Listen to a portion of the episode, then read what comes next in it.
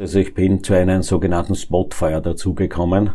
Also ich fahre eine lange Straße entlang und auf einmal vorne Journalisten und alles und winken und wir sollen stehen bleiben und also circa so 50 Meter im Wald drin hat sich gerade ein kleiner Waldbrand wieder entwickelt. Das, da sprechen wir im Fachjargon von Spottfeiern, welche durch einen Funkenflug entstehen. Wir haben dann noch versucht, dort, nachdem wir ein Fahrzeug mitgehabt haben, mit einer Waldbrandausrüstung das Feuer einzudämmen, ist uns aber nicht mehr gelungen. Sobald die Flammen über die Tischhöhe hinaufgehen, gibt es nur einen massiven Löschangriff. Der Sommer hatte für den Sonderdienst Wald- und Flurbrandbekämpfung des Niederösterreichischen Landesfeuerwehrverbands einen Einsatz in Frankreich im Gepäck. Ein Mann, der darin involviert war, ist in der neuen Folge des VNAT Podcasts zu Gast. Herzlich willkommen, Josef Huber. Herr Huber, ich würde sagen, wir erklären unseren Zuhörerinnen und Zuhörern zu Beginn einmal, was das für ein Einsatz war und welche Position Sie dabei inne hatten. Ja, der Einsatz in Frankreich war ein Waldbrandeinsatz zur Unterstützung der französischen Kräfte. Das Ganze funktioniert über den EU-Mechanismus, also der jeweilige EU-Staat kann internationale Hilfe anfordern, dass über Brüssel koordiniert wird. Die Republik Österreich hat dann eingemeldet äh, das sogenannte Waldbrandmodul Waldbrandbekämpfung mit Bodenmannschaften und Fahrzeugen. Dieses Modul ist im Niederösterreichischen Landesfeuerverband vorhanden. Wir haben dieses Hilfsansuchen dann abgegeben. Unsere Vorstellung, was wir liefern können, beziehungsweise was wir dorthin bringen können. Und dieses Hilfeansuche wurde dann natürlich von Frankreich angenommen und dann beginnen die Planungen, die Detailplanung und der Abmarsch der Mannschaften bis hin in das Einsatzgebiet. Mhm. Wie haben so die ersten Minuten, Stunden von dem Einsatz für Sie persönlich ausgesehen? Ja, natürlich, es ist immer Bevor der Einsatz losgeht, bedarf es ein paar Tage Planung, bis wie ich schon gesagt habe, das Hilfsangebot angenommen wird und dann geht es sehr strukturiert runter. Wir haben hier fixfertige Pläne, wo genau eingeteilt sind, welche Fahrzeuge in den Einsatz gehen, vor allem diese speziellen Waldbrandfahrzeuge, welche der Niederösterreich, Niederösterreichische Landesverband vorhält. Das ist derzeit in Österreich einzigartig, also solche speziellen Waldbrandfahrzeuge zu haben. Und dann wird die Mannschaft rekrutiert für diese, für diese Fahrzeuge und dann wird ein Zeitpunkt festgelegt, das war dann am Donnerstag um 22 Uhr, wo die Mannschaften mit den Fahrzeugen Richtung Frankreich abgerückt sind. Mhm. Und wie läuft diese Rekrutierung ab? Meldet man sich da freiwillig dann oder wählt man da bestimmte Leute aus? Wir haben da eine Struktur bei den Flur- und Waldbrand. Sonderdienst. Hier gibt es sogenannte Sonderdienstkommandanten. Das sind Zugskommandanten jeweils in jeweiligen Landesvierteln von Niederösterreich, welche dann im Schneeballsystem ihre Mannschaften alarmieren, welche spezielle Ausbildung für diese Einsätze haben. Mhm. Und wie hat das für Sie persönlich dann ausgesehen? Wann sind Sie nach Frankreich aufgebrochen? Ich bin nach Frankreich aufgebrochen, dann am Freitag. Wir wurden die restliche Mannschaft, damit es rascher geht, äh, per Flugzeug eingeflogen, sind dann in das Einsatzgebiet weitergefahren mit einem Autobus, wurden dann dort von den französischen Kollegen eingewiesen, kurz in die Lage, beziehungsweise wurden wir in das Camp gebracht. Es ist ja dann alles, wo alle Nationen zusammengezogen wurden, vom Nordrand die Einsätze in Frankreich durchgeführt wurden. Mhm. Und was haben Sie sich gedacht, wie Sie da in Frankreich angekommen sind? Naja, Frankreich ist natürlich ein Urland, da ist natürlich sehr wohl gewohnt, dass es hier eine Struktur gibt, so ähnlich wie in Österreich des Feuerwehrwesens, wo es eine klare Befehlsstruktur gibt von oben nach unten und von unten nach oben. Also es war hier leicht, sich einzugliedern, weil wir immer die gleiche Sprache sprechen, abgesehen Französisch und Deutsch, aber sinngemäß ist es das gleiche einsatzmäßig. Mhm. Und womit haben Sie sich dann in den darauffolgenden Tagen nach Ihrer Ankunft beschäftigt? Ja, es war also so, der Tagesablauf war so, dass wir in der Früh mit allen Nationen das Briefing gehabt hatten, wo die französische Einsatzleitung festgelegt hat, welche Nation was an diesem Tag macht. Also uns wurden dann die Einsatzzonen zugeteilt. Man muss sich vorstellen, das sind Einsatzzonen mit rund 40 Kilometer Längen auf 7400 Hektar, was hier verbrannt ist. Und dann haben wir jeweils für unseren Bereich einen Verbindungsoffizier gehabt, einen französischen Feuerwehrmann, welcher uns in das Einsatzgebiet gelotst hat, uns dort die Gegebenheiten erklärt hat und wir sind dann dort in den Einsatz gegangen. Mhm. Und dann sind Sie im Einsatzgebiet auch direkt drinnen gestanden in Ihrer Funktion oder haben Sie das von außen dann eher koordiniert? Es ist ja so, dass man als Einsatzleiter mit den Zugskommandanten sehr wohl an der vordersten Front ist. Man kann nur Entscheidungen treffen, wenn man an vorderster Front ist und nicht hinten am grünen Tisch. Es sind immer wieder die Verbindungen zwischen Verbindungsoffizier und Einsatzleiter, also meiner Wenigkeit war ständig, der war ständig neben mir. Diese Aufgaben, was uns dann zugeteilt wurden, wurden von mir weiter delegiert an den Zugskommandanten, von den Zugskommandanten weiter an die Gruppenkommandanten, an die Fahrzeugbesatzungen und die Aufgaben wurden so tagtäglich abgewickelt. Mhm. Und welche Bilder haben Sie da heute noch im Kopf, wenn Sie an diese Zeit im Einsatzgebiet denken? Naja, es ist ja so, dass man hat schon eine gewisse Routine, aber das eine oder andere Bild bleibt natürlich auch in Erinnerung. Das sind natürlich die riesengroßen verbrannten Flächen. Also ist fast gleichzusetzen wie bei uns in Österreich. Ich komme aus den Bezirken Kirchen, auch im Bezirk im Föhrenwald waren solche Flächen immer wieder verbrannt, aber natürlich nicht in diesem Ausmaß. Es war der gleiche Bewuchs, also man hat sich irgendwo im weitesten Sinne fast zu Hause gefühlt, weil man diese Situation von zu Hause gekannt hat.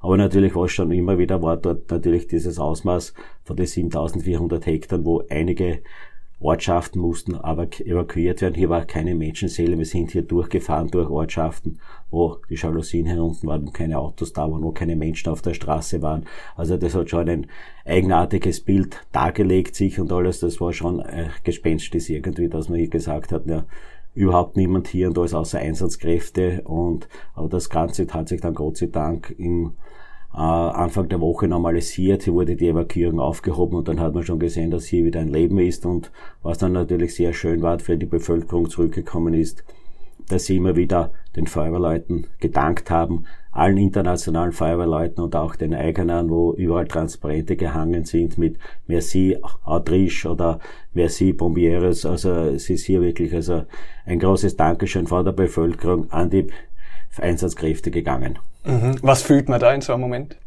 Naja, da weiß man schon, dass die Arbeit in Ort gut gemacht worden ist und es ist schon eine, ein Auftrieb und auch eine Motivation für die ganze Mannschaft, dass man sieht, wieso man da ist, was man macht und dass man hier wirklich der Bevölkerung helfen kann. Mhm. Sie haben die Routine angesprochen. Wie geht es Ihnen da generell, wenn Sie zu Einsätzen fahren? Ist da sowas wie Aufregung dann noch dabei? Jetzt speziell in Frankreich oder ist das eben schon Routine? Eigentlich nicht. Es ist eigentlich jeder Einsatz etwas anders gelagert, aber die Grundzüge von der Einsatztaktik sind immer klar abzuarbeiten. Es geht nach dem Regelkreis der Führung, dass man strukturiert arbeitet und je mehr man solche Einsätze halt leider Gottes immer wieder abwickelt, nicht nur zu den großen Einsätzen, was jetzt die Brände hier waren, sondern auch das ist das Einmaleins des Feuerwehrkommandanten und des Einsatzleiters bei jeder kleinstrukturierten Feuerwehr ebenfalls, also dass hier nach der einem Schema vorgegangen wird und natürlich je nach Schadenseignis wird das Schema natürlich auf die Größe angepasst, das Verführen, das Verfahren, das Schema. Mhm. Gab es beim Frankreich-Einsatz sowas wie Höhepunkte und Tiefpunkte? Eigentlich der Einsatz ist hier sehr, sehr ruhig abgelaufen. Also es ist vom Camp her alles, die französischen Kameraden haben die wirklich eine tolle Struktur aufgebaut, innerhalb kürzester Zeit, nur 24 Stunden etwa eine Verpflegung erhalten. Das ist auch nicht selbstverständlich. Es waren gedruckt, Getränke da, was ganz wichtig ist bei solchen Einsätzen. Also es waren, ja, was waren die eigentlich die dass man jetzt sagt, einen Höhepunkt in dem Sinn gibt es nicht, auch keinen Tiefpunkt. Also die Mannschaft hat wirklich kontinuierlich gearbeitet. Klar hat man dann gesehen, dass nach einigen Tagen Totschrichtbetriebes, also hier dann eine Abnützungserscheinung gegeben ist. Also aber hier muss man halt die Moral der Truppe dann wieder aufbauen, indem dass man halt sich am Abend kurz zusammensetzt, plaudert über das Geschehene und dann der nächste Tag schaut dann natürlich schon wieder anders aus und natürlich um einiges besser. Mhm. Wie darf ich mir die Stimmung in so einem Camp dann generell vorstellen? Eigentlich ist das dann eher bedrückt oder sind alle erschöpft oder ist dann doch irgendwie, rennt dann doch ein bisschen der Schmäh auch, damit man sich eben ablenkt von dem, was man gesehen hat? Es ist ja so, dass eigentlich hier eine sehr gute Stimmung ist, aber das, man muss sich vorstellen, das Camp, wo die Nation Österreich ist, also Niederösterreich war, hier gibt es natürlich ein, ein Zusammenkunft, also es gibt ein Gemeinschaftszelt, es wird gemeinsam äh, hier gesprochen, es werden die Einsätze durchbesprochen, es wird die Fahrzeuge werden gewartet durch ein eigenes Werkstättenteam zum Beispiel dort, also dass das alles funktioniert.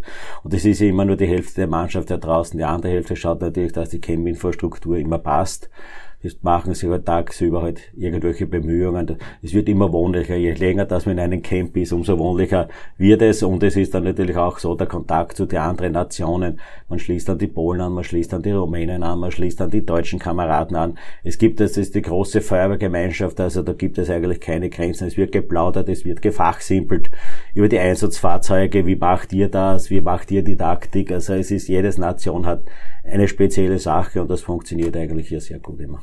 Mhm. Gibt es irgendwas, was Sie von einer anderen Nation lernen konnten? Es ist ja so, dass natürlich, also ich war auch in Nordmazedonien, wo ich wir vor den slowenischen Kameraden sehr viel an Taktik auch gesehen haben. Die gehen bei den Bienenwäldern anders vor wie wir, aber funktioniert sehr gut, also indem sie auch taktisch mäßig also so fast gleich vorgehen wie Österreich, weil bei uns steckt das noch in der Kinderschuhen, die Waldbrandbekämpfung Die französischen Kameraden haben je nach Gebiet verschiedenste Fahrzeuge, haben hochgeländegängige Fahrzeuge, zum Beispiel in den Bienenwälder, welche verstärkte Stoßstangen haben, wo sie sogar die Bäume umdrücken, damit sie zu den Brandherden hinkommen und haben die gleichen Wassermengen eigentlich mit, mit wie mir. Also es ist fast gleichgestellt. Also aber die Taktik ändert sich ein bisschen immer, also aber nicht wes wesentlich.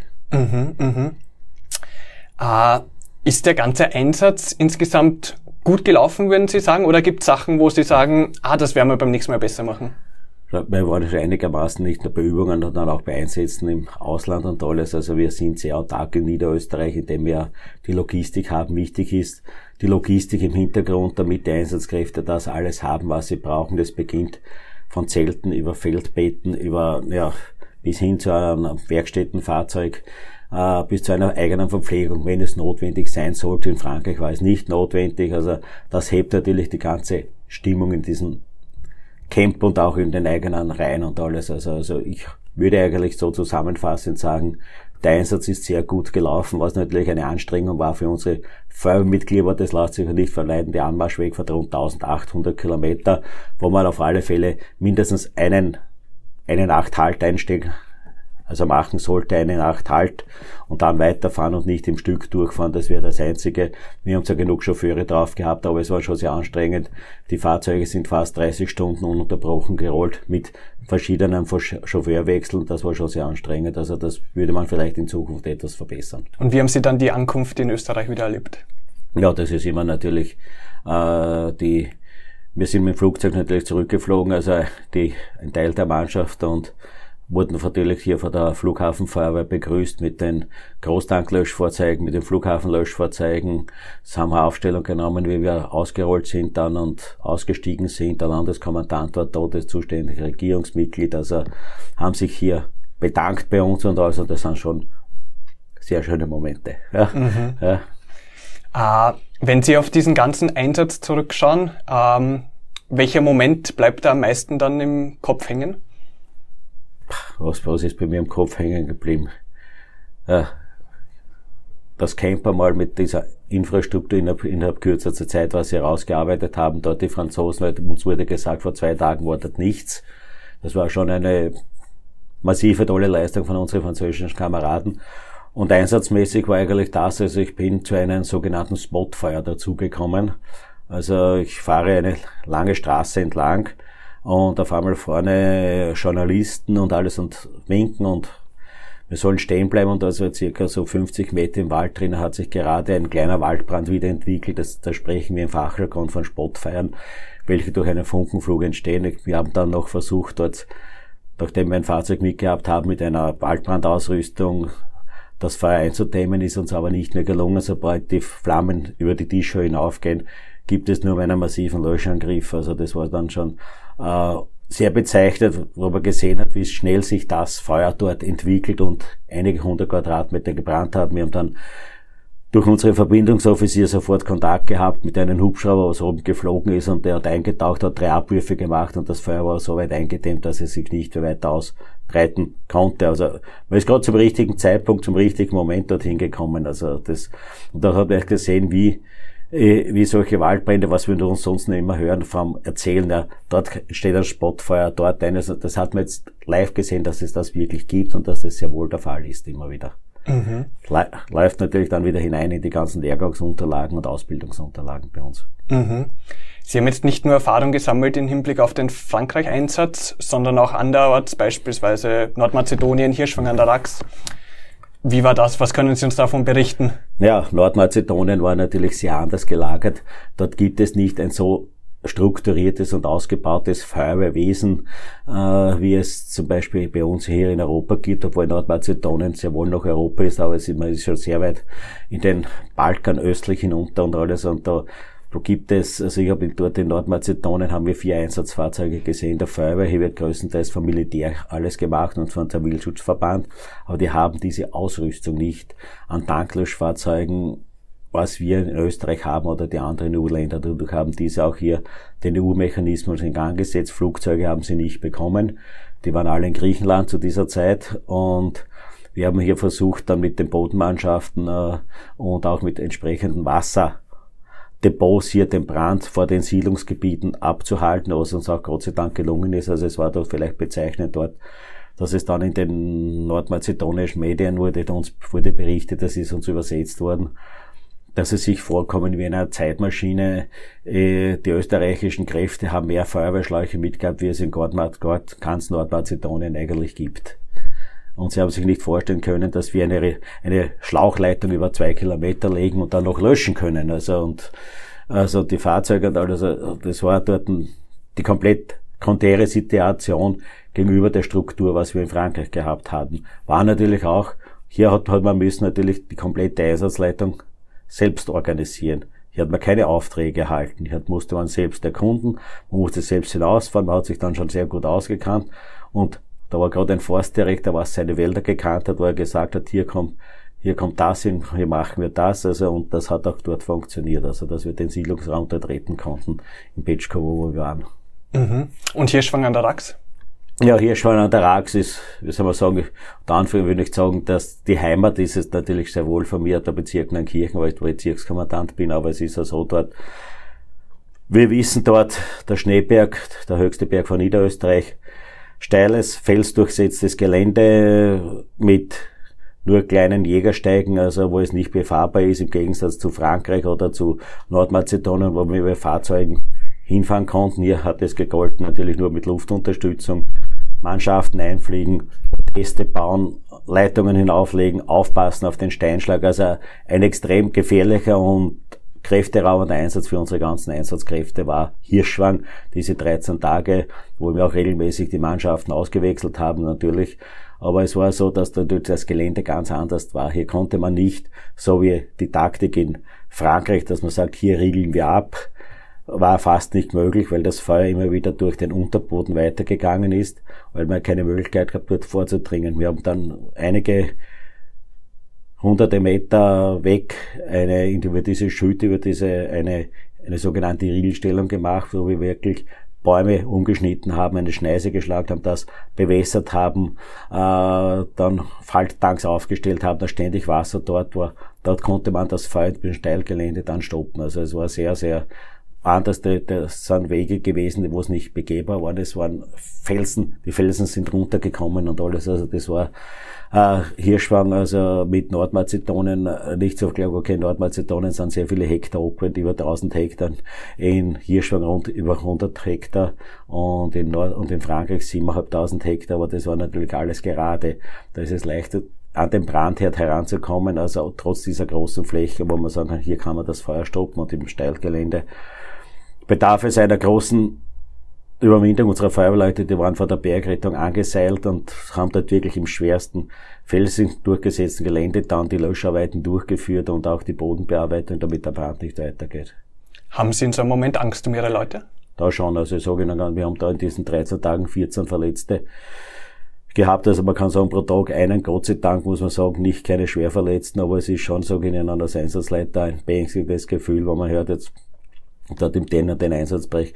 Es gibt einen Verletzten, man muss den Hubschrauber mit der Taubergung einfliegen, der Notarzt wird eingeflogen, es wird eingeflogen, der Sanitäter, der wird rausgeflogen, man sieht es dann von der Einsatzleitung, hofft, dass den Kameraden nicht viel passiert ist, was Gott sei Dank in Hirschwang eigentlich bis auf eine schwere Verletzung von Forstarbeiter, der was beim Becken eine Verletzung gehabt hat, alles andere Gott sei Dank glimpflich ausgegangen ist. Also da bin ich sehr froh, auch vor allem auf die Umsicht unserer Feuermitglieder, dass sie mit diesen Gefahren auch umgehen können und nicht leichtsinnig im Gelände sich bewegen. Mhm.